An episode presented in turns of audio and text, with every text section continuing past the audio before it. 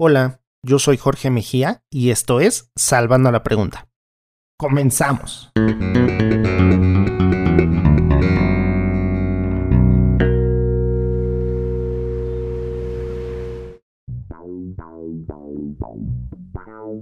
Sobre el césped, los sueños de miles y millones han sido cumplidos o se han visto desvanecerse.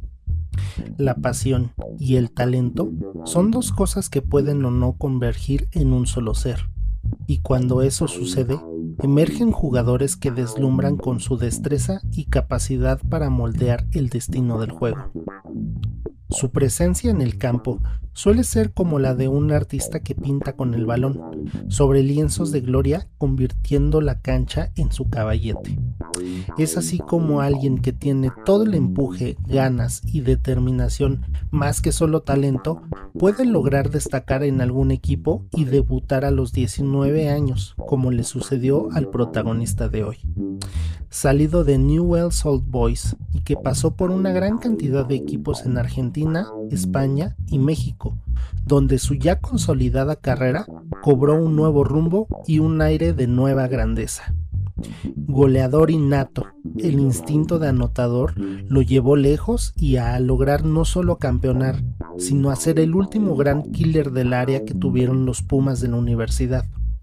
Sus pies acariciaron el esférico una y otra vez con la delicadeza de un pintor, pero con la contundencia de un escultor. Su mirada, fija siempre en el arco rival, desplegó una determinación arrolladora que despertó la admiración de propios y extraños, e incluso, en igual medida, de temor y respeto en sus contrincantes. Cada movimiento fue una sinfonía de regates perfectamente bien coreografiados, una danza sublime entre la técnica y la intuición su habilidad para desmarcarse y encontrar espacios en la defensa rival fue lo que levantó suspiros en una gran cantidad de equipos que quisieron sus servicios. En Argentina, además de su ya mencionado equipo descubridor, jugó para Estudiantes de La Plata, Independiente de Avellaneda y Boca Juniors. En España, Villarreal y Tenerife fueron los que contaron con sus magníficos goles y en México Pumas, Toluca, Atlas, Pachuca y Estudiantes Tecos fueron los que lograron contarlo en sus filas. Tras su retiro y después de un tiempo de estudio considerable, se sentó en el banquillo para seguir en la cancha, pero ahora dirigiendo. Tepatitlán, Venados y Pumas han sido hasta el momento sus experiencias como director técnico pero para ser un hombre trabajador y de gran temple y temperamento, no tengo ni la menor duda que las oportunidades no le van a faltar. En su palmarés cuenta con dos títulos de goleo de la Liga MX, un torneo de Liga MX, un trofeo de campeón de campeones de México, una Copa Libertadores y un ascenso en España. Por eso estoy muy emocionado de darles la bienvenida de mañana, de tarde o de noche a este cuarto episodio de la cuarta temporada de Salvando la Pregunta y de dejarlos con este gol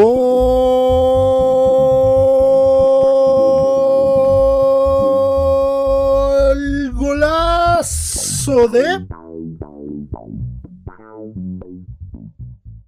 Bruno Marioni. Muchísimas gracias por estar acá en Salvando la Pregunta. Te agradezco muchísimo tu tiempo. ¿Cómo estás?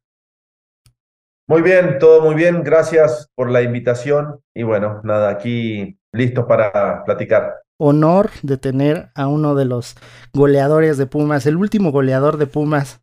Y la verdad es que estoy muy contento de, tenerte acá. Yo creo que todos eh, mis amigos y yo, incluidos de esa generación, tenemos a alguien conocido, un amigo o un enemigo al quien le decíamos el Marioni. Entonces, de verdad que es una, una grata sorpresa y, muy feliz de tenerte por acá, la verdad. muy bien, muy bien. Bueno, este, pues al fin de cuentas, eh, esa etapa de, de los Pumas em, ha dejado marcada una generación de, de, futbolistas para toda la vida, ¿no? Por, por todo lo que se consiguió en ese, en ese tiempo y, y bueno, en lo personal también el, todavía ser el último goleador Puma eh, indudablemente me deja todavía ahí en el recuerdo de, muchos aficionados. Absolutamente, sí. Y aparte como aficionados, ya ni siquiera como involucrados en el fútbol, estamos en una gran época para hacerlo, ¿no? O sea, como aficionados, ver a, quien sea tal vez el mejor futbolista de todos los tiempos ser campeón del mundo hace unos meses y hace unos par de, un par de días haber visto a quien tal vez sea el mejor entrenador de todos los tiempos, ser campeón de la Champions con triplete, su segundo triplete, el único en conseguirlo. Yo creo que es una gran, gran, gran época para ser aficionado al fútbol, ¿no crees? Híjole, mira, eh, yo creo que hoy, hoy nosotros, bueno, nosotros quizás sí, por, porque te escucho eh, y porque yo lo soy, pero quizás la mayoría de la gente no, no dimensiona en, en la época que nos ha tocado vivir. Absolutamente. Eh, pues pasarán muchos años, dejaremos de estar aquí nosotros y, y, se recordará a, a, Messi, se recordará a Guardiola, se recordará a ese Barcelona o a este Manchester City, eh, pero si fuimos afortunados de, de vivirlo, eh, pues pues muy intensamente, con, con, mucha conciencia, este, y, la verdad que somos unos privilegiados de, poder este, convivir. Yo en lo personal de, conocerlos a los dos, entonces sí, la verdad que me siento este, con un privilegio muy grande de, coincidir este, en, en esta época tan gloriosa. En un mismo tiempo y espacio, ¿no? O sea, creo que incluso con Guardiola te tocó jugar, bueno, enfrentarte a él acá en la Liga Mexicana, ¿no? En, en ese breve paso que tuvo por acá por los Dorados de Sinaloa. ¿Cómo fue entrenar? Digo, perdón, este, enfrentarlo. Hasta esa suerte tuve de, de poderlo enfrentar. No me acuerdo si lo pude enfrentar en la Liga Española con, con el Tenerife y con el Villarreal, pero eh, sí, claramente lo, lo enfrenté este, aquí con Dorados.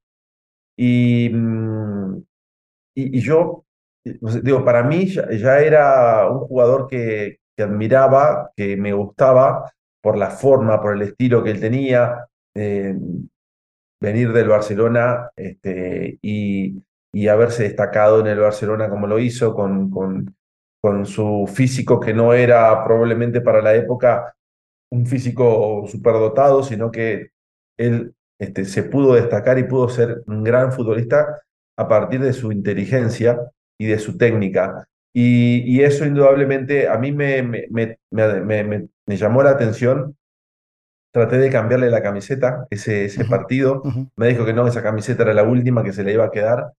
Eh, y, después me lo encontré a los años, eh, en el 2016, cuando fui a, a cubrir Champions League y me tocó verlo este, cuando él entrenaba al, Bayern Múnich.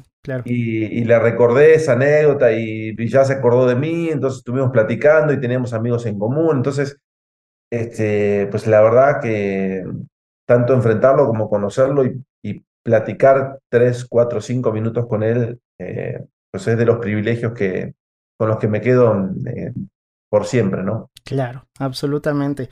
Y pues cómo no, si es uno de los grandes, como estábamos diciendo, y a quien además, pues como dices, eh, le has aprendido mucho y admiras de cierta manera, porque su ideología es la que ha marcado muchas de las pautas que se hallan hoy en día en el fútbol, ¿no crees? Sí, para mí, eh, Guardiola, a partir del 2008, eh, consiguiendo todos los objetivos que él eh, consiguió junto con ese gran grupo de futbolistas del Barcelona, creo que marcó un, un, antes y un después. Eh, yo creo que el fútbol hasta ese momento había entrado en una meseta en la que este, pues no había tantos equipos que, que jugaran tan bonito al fútbol, que marcaran tanta diferencia desde lo estético, y obviamente desde el resultado, ¿no? Porque digo, estéticamente probablemente muchos quieran hacer cosas, pero no tienen resultados. Guardiola con ese equipo consiguió, este, para mí, marcar una época eh, que, perdurará por muchísimos años, porque creo que todos recuerdan lo que era ese Barcelona, cómo jugaba ese Barcelona, eh, la belleza de su juego. y, y yo creo que eh, indudablemente estoy yo convencido de que Guardiola es, el mejor entrenador, este, por lo menos de los que yo he visto, de los que, de los que he leído, de los que he escuchado. Eh, no tengo duda de que para mí es el mejor por lo que él ha podido transmitir al, al fútbol, por, por, lo que ha podido este, eh, posicionar su, su modelo de juego y por lo que le ha permitido crecer a sus jugadores. Eh, porque Xavi no fue el mismo Xavi antes y después de Guardiola. Iniesta no fue el mismo antes y después. Messi no fue el mismo antes y después. Y así, Busquets, este, que sí, que tenían calidad, todo, pero Guardiola eh, logra que sus futbolistas crezcan, se potencien eh, y, lleguen a un nivel superlativo. Eh, que marca realmente diferencia. Y lo ha logrado, creo yo, en los distintos equipos que ha estado, los ha logrado, lo ha logrado siempre. Claro que sí. Y se vale festejar y vemos ahora pues la ciudad de Manchester vuelta loca justamente por este este triplete que han logrado y pues cómo no, ¿no? Si lo han estado esperando desde hace mucho tiempo y pues la verdad es que los dueños, los jeques que se adueñaron justamente del City, pues le han invertido algo bastante oneroso al equipo. Y en ese sentido, pues la verdad no es ninguna mentira, y no me dejas justamente decirlo, que pues el dinero mueve al fútbol. Pero ¿te parece que el dinero es lo más importante para los futbolistas todavía? Mira, yo rápidamente, lo primero que, puedo decirte es que el dinero no te garantiza absolutamente nada. Claro. Eh, si no, hoy tienes al Paris Saint Germain, que no puede ser campeón de la, de la Champions League. Eh, si no tienes ahí al Chelsea que se gastó 200 o 300 millones de euros en el último año este, en contrataciones y no ha podido clasificar a copas este, en, Inglaterra. Entonces, el dinero no, no, no, no garantiza nada. Eh, los proyectos, eh, los proyectos trabajados, los proyectos este, bien, bien orientados, los proyectos bien pensados, eh, bien elaborados, con, con, con este, gente capaz este, y, con, y con futbolistas este, que estén abiertos a, a crecer un proyecto. Esa es la forma, yo creo. Este, claro, eh, esa vez que, que, me encontré con Guardiola, yo le, le expresé mi admiración por su modelo de juego. Este, y él me dijo, nada, es, fácil, dice, solo tienes que tener a los mejores jugadores. y, y, claro, ¿no? Este, para mí es una, una falsa modestia, ¿no? Su respuesta que, que, me dio, pero, pero lo entiendo, eh, comparto en gran parte su, su pensamiento. Claro, con los jugadores, con los mejores jugadores es mucho más fácil, pero luego tienes que tener la capacidad de convencerlos a todos de que hay que ir por un camino, de que hay que tener unas formas y yo creo que esa es la gran virtud que ha tenido él. Sí, es verdad, le han contratado muchos futbolistas de jerarquía mundial, de, de, los mejores de sus selecciones. Probablemente, este, pues la defensa a lo mejor no es... Eh, pues yo entiendo que hay otros equipos que tienen mejores defensores, eh, pero, pero en general tiene jugadores este, de jerarquía. Ahora, convencerlos de que hay que ir por un, por un camino, de que hay que tener unas formas, de que hay que respetar y defender esas formas, como lo hace él, creo que no hay ningún entrenador en el mundo que tenga tal capacidad de convencimiento sobre una idea de juego como la tiene Guardiola. Entonces, para mí, eso marca que además de tener dinero para contratar jugadores, tienes que tener entrenadores y tienes que tener directivos con una claridad muy grande para llevar el proyecto a, buen puerto. Y que por otro lado existen justamente los proyectos deportivos que se han hecho grandes, ¿no? Tenemos el caso de Leicester que fue campeón hace algunos años con un equipo muy modesto y que realmente el entrenador hizo un muy buen equipo muy buen trabajo para sacarlos campeón en una liga tan competitiva y tan difícil como es la Liga Premier de Inglaterra, ¿no? Justamente eso es lo que, lo que dices, ¿no? El, trabajo colectivo y el trabajo en conjunto es lo que puede lograr ese tipo de cosas. Sí, porque nosotros veíamos ese, ese Leicester de Ranieri eh, con, un convencimiento tan grande de lo que hacían.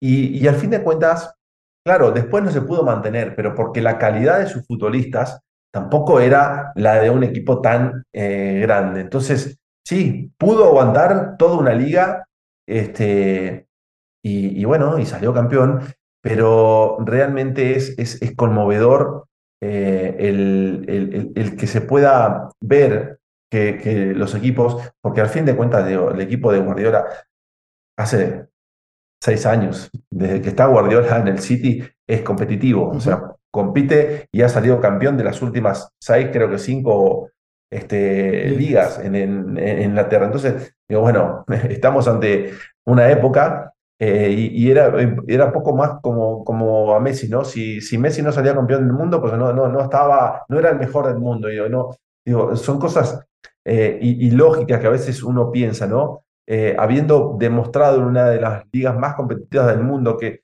todos los años competiste para pelear la liga y si no la ganaste fuiste segundo, este, digo, ¿te falta la Champions League? Bueno, sí, a lo mejor eh, para el mundo resultadista sí falta la Champions League. Eh, para mí no, no, no, me hacía falta que Guardiola ganara una Champions League para, para tener la convicción de que es el mejor entrenador del mundo. Eh, pero bueno, qué bueno que lo hizo porque pudo callar seguramente muchas bocas como lo hizo Messi. Exactamente, así es.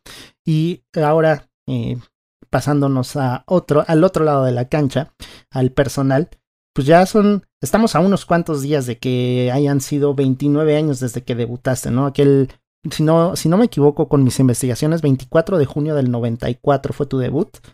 Y estamos a unos cuantos días de que sean 29 años desde ese entonces, con tus 19 añitos en la cancha de Newells debutando. Y, pues, sin embargo, el fútbol sigue siendo fútbol. Esa es la verdad, ¿no? Eh, pero en todo este tiempo que has estado, eh, pues, involucrado en la cancha, ya sea de pantalón corto ahora, pues, digamos que del pantalón largo también, eh, ¿en qué encuentras las mayores diferencias que ha habido tanto dentro de la cancha como fuera de ella? Yo creo que lo táctico ha crecido muchísimo lo físico uh -huh. ha evolucionado muchísimo, lo psicológico ha evolucionado muchísimo.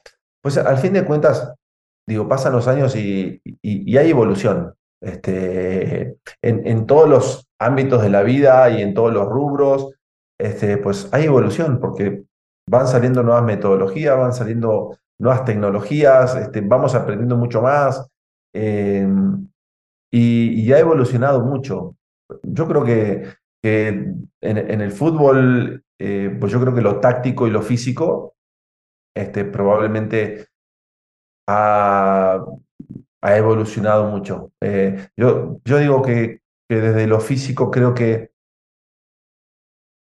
ya estamos casi en un límite del cuerpo humano. Uh -huh. Yo creo que el, el, el, físico está en un límite desde lo desde el trabajo, eh, es difícil lograr que se mejore mucho más físicamente. En esa época, creo yo que pues no se entendía el, juego tanto desde lo físico, eh, no se entendía tanto el juego desde lo estratégico. Hoy se ha mejorado tanto lo estratégico, se ha mejorado, se han mejorado mucho los campos. Eso permite que los juegos sean mucho mejores. Si nosotros nos vamos a, a 20 años atrás o a 29 años atrás, cuando yo debuté, eh, mirás imágenes de esa época y las canchas no eran tan buenas como son ahora. Claro. En ninguna liga, ¿eh? Claro. En ninguna liga.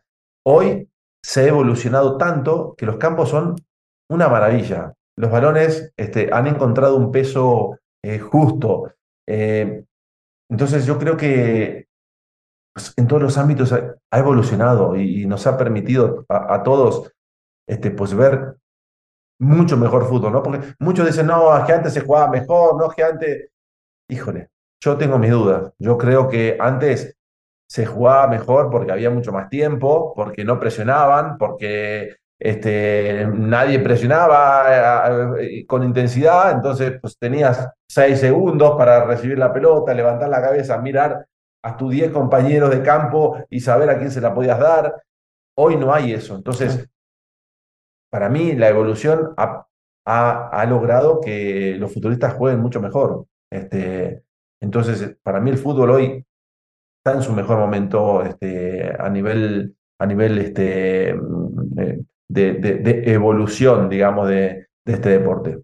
Además hay un nuevo factor que en ese entonces no existía y que hoy en día está tomando una gran fuerza, ¿no? Que es el fútbol femenil y que incluso acá en México pues está creciendo de forma exponencial rápidamente porque la verdad es que en muy poquitos años ha conseguido eh, pues gran, gran afición y todo. A, mí me conmovió muchísimo la semana pasada ver el Azteca prácticamente lleno, eh, presenciando la final femenil.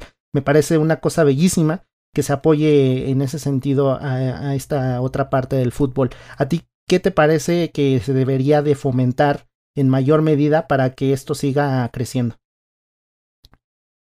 Yo creo, eh, primero comparto contigo 100%, eh, me ha tocado durante varios años llevar a, mis hijas a jugar al fútbol eh, y, y, bueno, y, me da mucho gusto que, que, haya crecido tanto. Yo donde creo que, que hay que tratar de ayudar mucho más es en la formación, que, desde chiquitas y, voy a unificar esto y lo voy a llevar al fútbol también, eh, de, hombres, eh, masculino. Eh, la formación, ahí es donde hay que hacer hincapié. Hay que enseñarles a, los jóvenes a que hay que parar bien el balón, hay que, hay que dar un buen pase, hay que este, perfilarse mejor, hay que visualizar mejor el campo de juego, hay que visualizar mejor dónde están nuestros compañeros, nuestras compañeras. Eh, hay que ayudarlos a que entiendan mucho mejor el juego y, eso es formativo. Y yo creo que es ahí donde nosotros, o el mundo del fútbol tiene que hacer foco, en, en la evolución de los jóvenes. Y, y hay que alejarlos un poco del exitismo de los resultados en, en las fuerzas básicas. Claro. todos, a todos nos gusta ganar. Todos este, jugamos para ganar. La mayoría está dentro de un deporte, este, pues compite para ganar. Y, y, el momento de exigencia, de, presión, este, pues va a llegar, va a llegar, con el tiempo va a llegar, pero no tiene que llegar antes de aprender a parar el balón, antes de, tocar bien el balón, este, antes de dar un, eh, de entender este, que, que, hay que marcar o, o, que hay que encontrar un espacio para darle una opción de pase a, mis, a mi compañero o mi compañero. De todo eso me parece que tiene que ir antes. Em, pero muchas veces se, olvida eso y, los clubes pues quieren que sus equipos ganen. Eh, y, está mal, está mal. Muchas veces perdemos a muchos, muchos chavos o, niñas porque hay un exceso de presión por el resultado. Con 15 años, pues este, los entrenadores los regañan porque perdieron un partido, porque dieron un mal pase, y, y yo me parece que no, no, va por ahí. Me parece que hay que eh, eh, ayudarlos a que sigan evolucionando y ya el momento de la presión será cuando llegan los 17, 17 18 años, este, que, que, ya van eh, llegando al, al objetivo, ahí la presión sola, sola va a aparecer.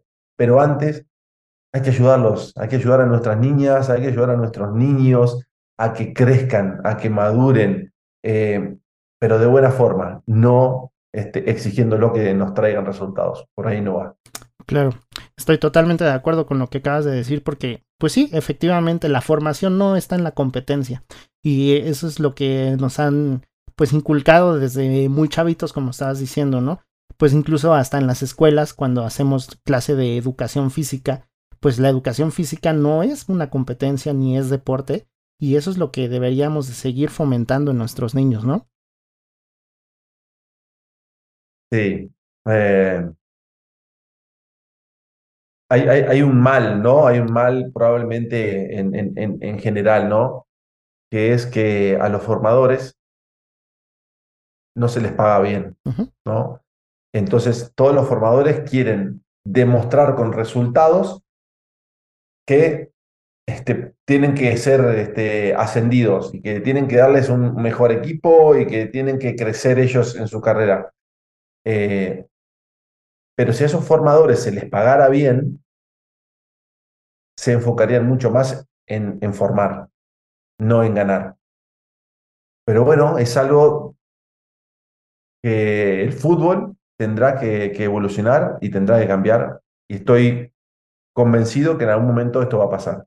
Porque la evolución pedirá que mejoremos mucho más, porque los jugadores se volverán mucho más caros y porque tendremos que eh, hacerle mucho más eh, hincapié a la formación. Hay equipos que lo hacen, eh, y, pero la mayoría no, no, no logra pues, darle en el clavo. Exactamente. Para la formación. Exactamente. Bruno, vamos a hacer una muy, muy breve pausa y enseguida continuamos platicando de otros temas, ¿te parece? Va.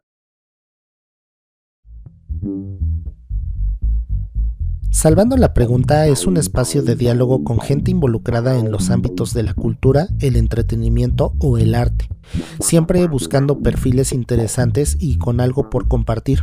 En el podcast he tratado de mantener firme una línea editorial que pueda dejar un poco de conocimiento o que invite a la reflexión sobre temas diversos, al igual de variados que los mismos invitados.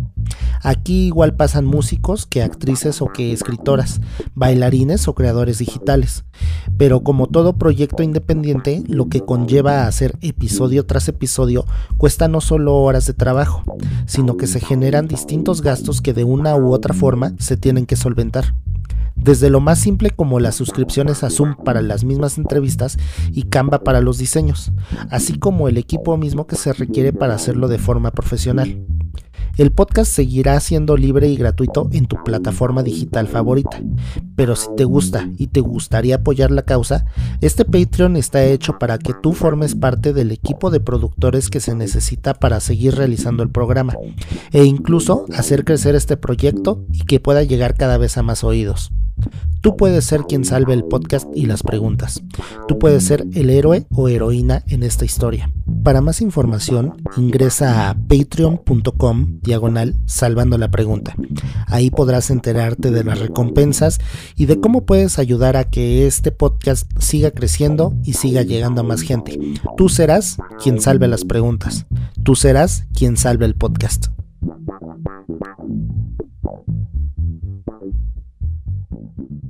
Muy bien amigos, seguimos acá en Salvando la Pregunta. El día de hoy nos acompaña el magnífico goleador, el que todos conocen, Bruno Marioni, el Marullo. ¿De dónde nació eso de el Marullo? barullo. Barullo. Barullo es, este, pues en Argentina es alguien, pues, que, desmadroso eh, en, el sentido del juego, ¿no? Yo muchas veces, porque no tenía una gran técnica, pues, muchas veces este, con el balón me enredaba y me metía entre medio de dos y bueno, y, y, por eso un compañero me puso barullo, porque embarullaba mucho la, la jugada y muchas veces salía con el balón y me decían, haces un barullo terrible, pero siempre te quedas con la pelota, o sea, y desde ahí quedó barullo y ya, bueno, ya, ya fue inevitable, ya este, el barullo quedó. Y esa, y esa técnica de barullo se recuerda mucho en ese gol que le hiciste al Cruz Azul, ¿no? Aquella vez que eh, el balón no pasó precisamente por el pie que tenía que pasar, pero subió y una media tijera lo, lo firmó de una manera espectacular, ¿no?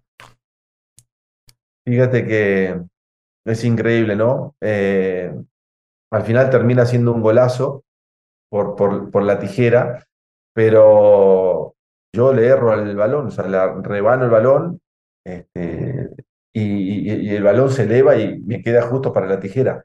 Pero sí, sí, este, me acuerdo, fue un pase eh, atrás, creo que fue de Ailton, y, y bueno, eh, logro corregir ese error y transformarlo en un muy lindo gol que me tocó hacerle al Conejo Pérez. Exactamente.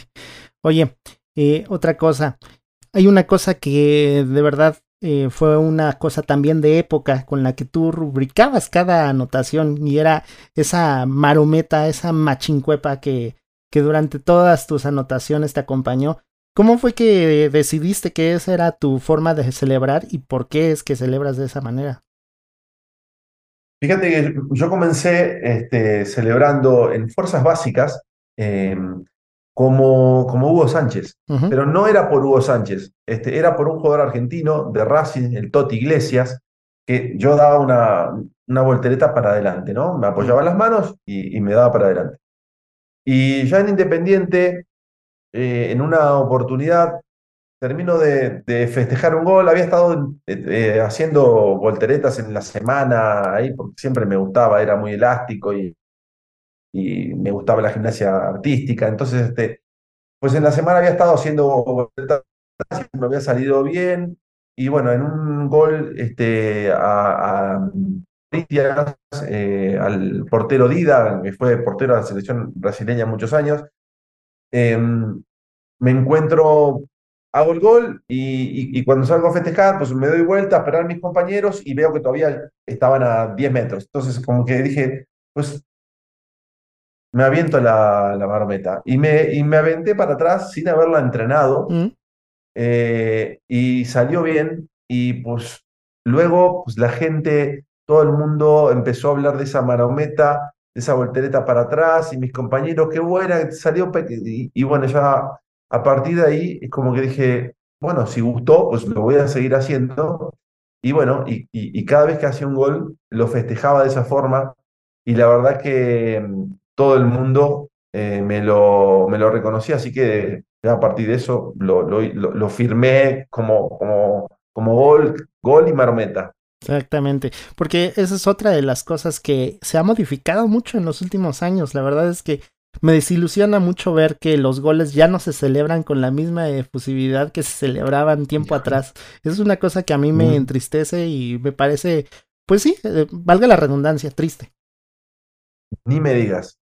Eh, te puedo asegurar que no hay sensación más bonita que los 30 primeros segundos luego de que haces un gol.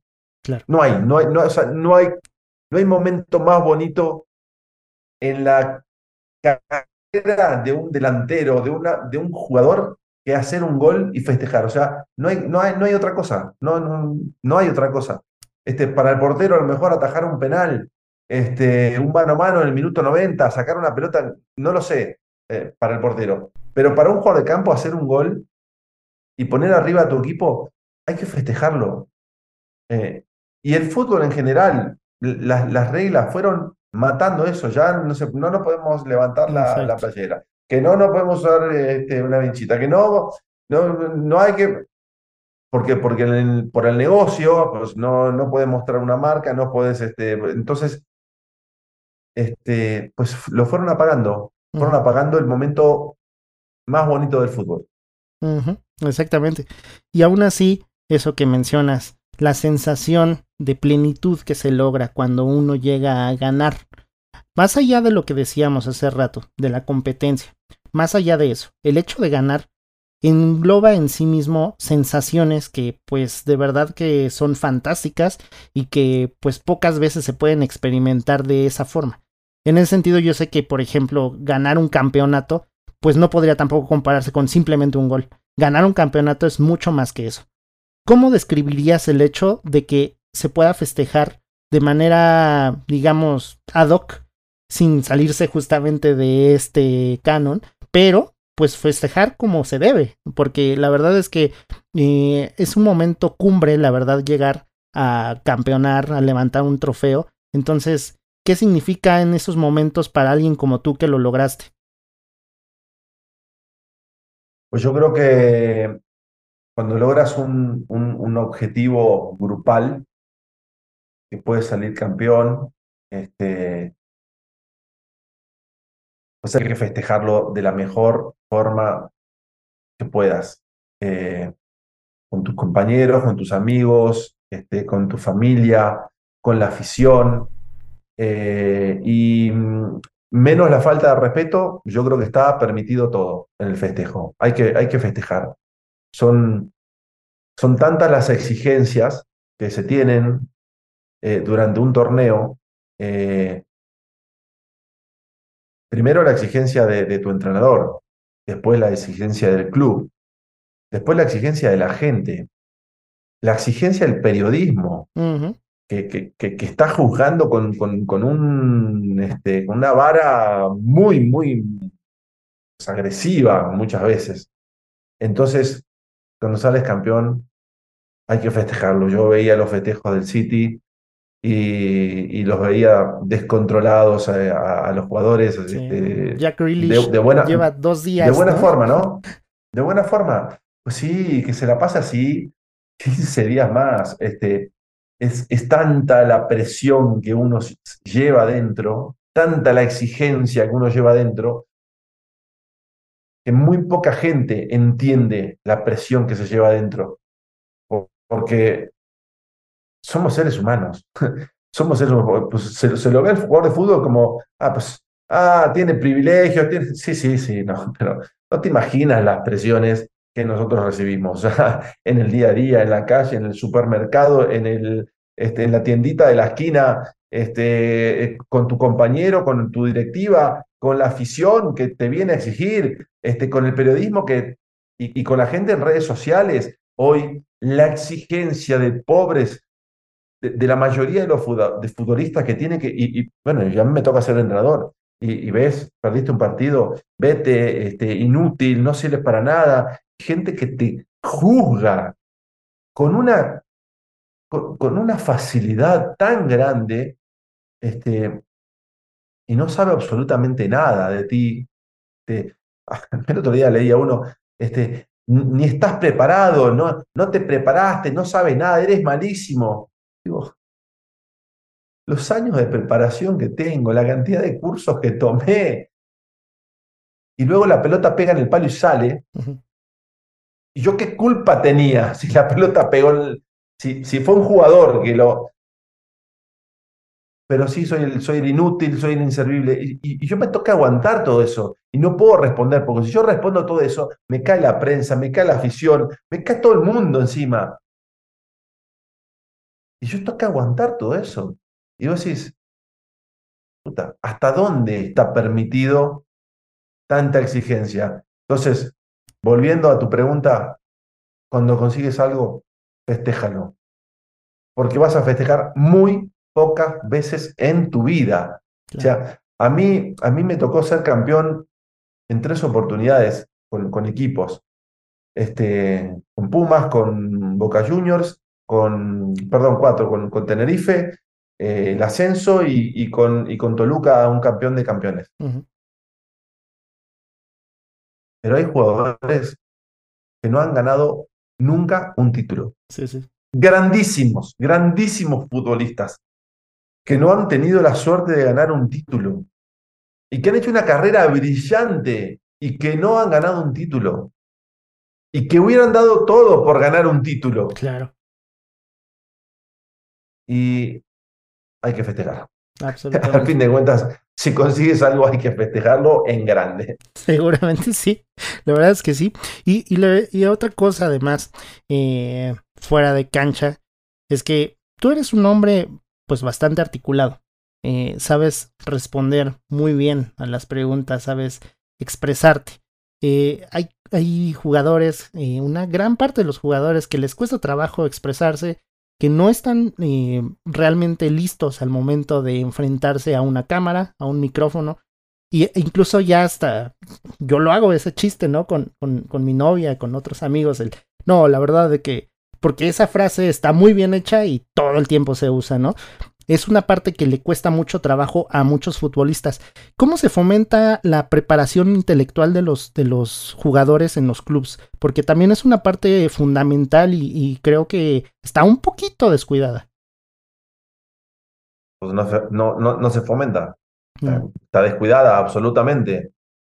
Eh, en muy pocos equipos me ha tocado escuchar que viene el jefe de prensa y te da una, este, pues una ayuda o una recomendación de cómo contestar y de qué formas contestar y, por dónde salir.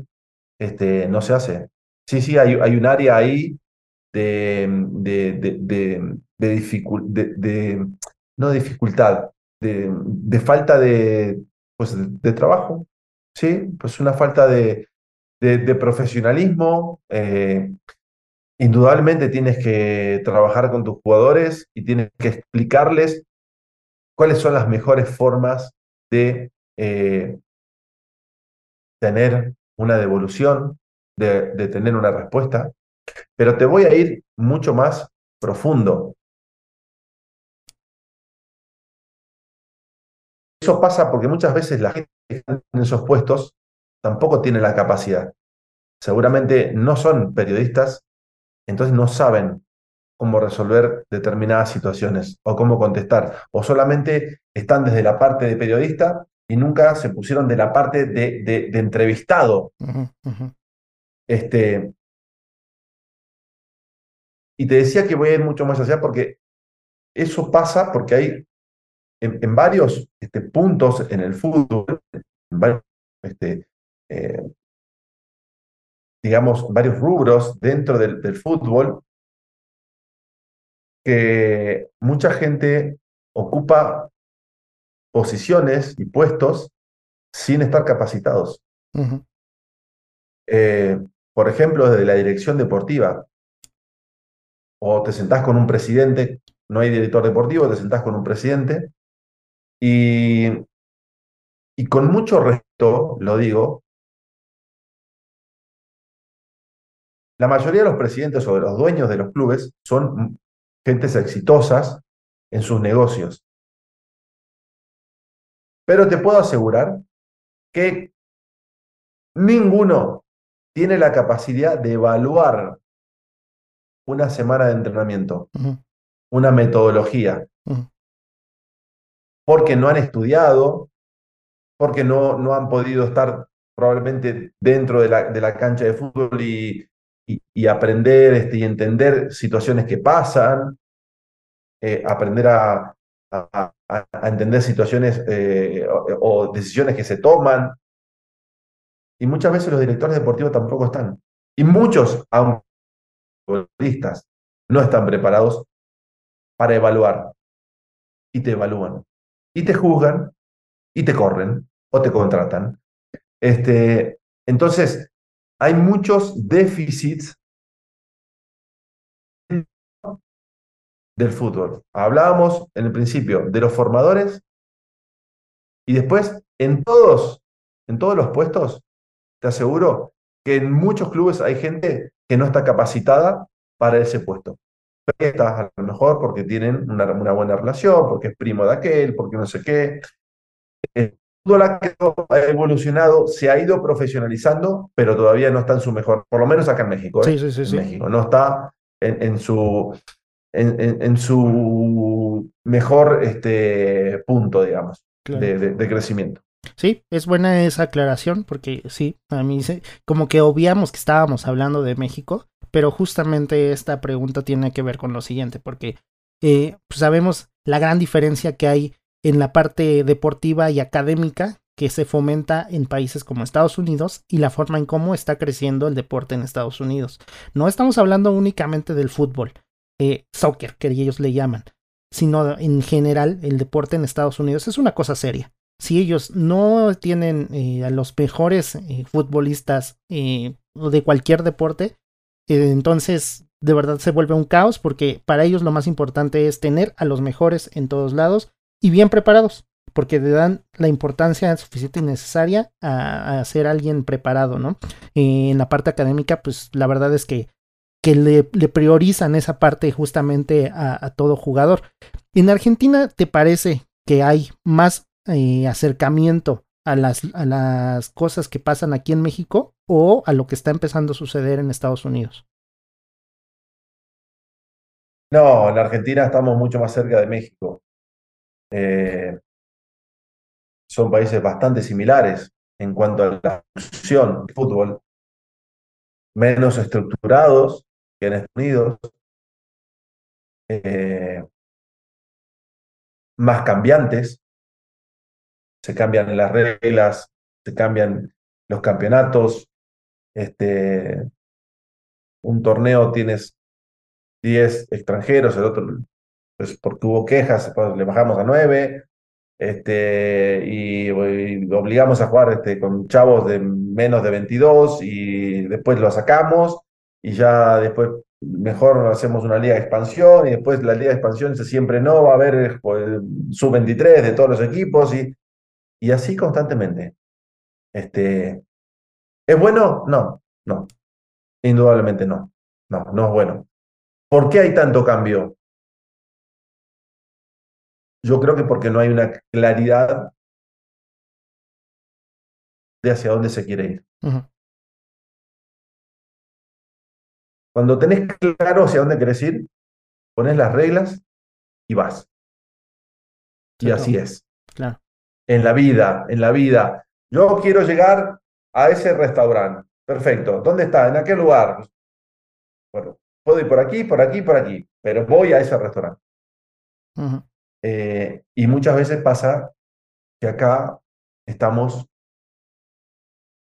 tratando de ir, pero no sabemos para dónde vamos. y, y, es una realidad, una realidad, este, y, y, no hablo de que haya mala fe, hablo de que no hay una idea clara de hacia dónde ir. Por eso se cambia tanto, por eso se modifica tanto, por eso todos los años tenemos reuniones y cambios en el reglamento. Y eso no tendría que pasar, no tiene que pasar. Digo, hay un reglamento, se juega un torneo, los, los torneos más serios en el mundo no tienen esas modificaciones. Vas a la Liga Premier, vas a la Liga Española, te juega un torneo con estas determinadas características, este, los, los, los este, derechos de televisión se reparten de determinada forma porque la liga los, los, los gestionó y le toca tanto para cada quien, están todos de acuerdo, vamos y van todos para adelante. Acá todavía estamos, te arreglas tú por tu lado, el otro arregla por el otro lado. No. Ahora, dijeron que va, que va, a haber, este, que, van a, planear este, la forma de, vender los derechos. Sí, está, está perfecto. No hay que planear nada, hay que hacer. Exacto. No, no, no, en, 2024 empieza, en 2025 va a empezar eh, el ascenso si certificamos y luego nunca hay cuatro equipos para certificar y, y, que tienen razón, ¿eh? porque yo comparto que el 80% de los equipos de liga de expansión no está preparado para llegar a primera división, sin ninguna duda. Este, entonces, pues está bien que los obliguen, pero esto va modificando siempre y siempre va cambiando. Entonces este, ya no, no sabes si tenés un equipo de expansión, no sabes si te van a permitir, si no te van a permitir subir, si te, van a certificar, si no te Digo, no hay claridad. No hay claridad sobre los objetivos y eso lamentablemente muchas veces pues le quita, le quita motivación pues a todo mundo. Claro, absolutamente. Y, y, además es que creo que en países pues voy a llamarlos así, subdesarrollados como somos en México o como incluso en Argentina también, eh, pues el buscar la idealización de esta profesión del futbolista es lo que lleva a muchos de los chavos a, a, buscar la manera así más rampante posible para llegar a ser futbolista profesional. Pero la verdad es que es eso, una idealización que pues muchas veces se logra y quienes lo logran pues lo han llegado a hacer de maneras espectaculares. Pero eh, de alguna u otra forma creo que el talento no se queda nada más ahí, sino que hay talento eh, pues apoyado y talento no apoyado. Hay gente que tiene mucho talento para salir adelante, pero no tiene el apoyo y el impulso que necesita para llegar. Es esta parte que de la que estás hablando en la liga de expansión puede haber muchos chavos que tengan un talento impresionante, pero sin el talento, perdón, sin el apoyo suficiente, puede que no lleguen nunca a, la primera división.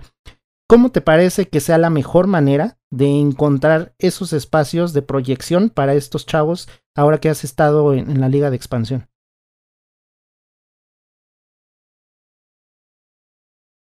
Yo creo que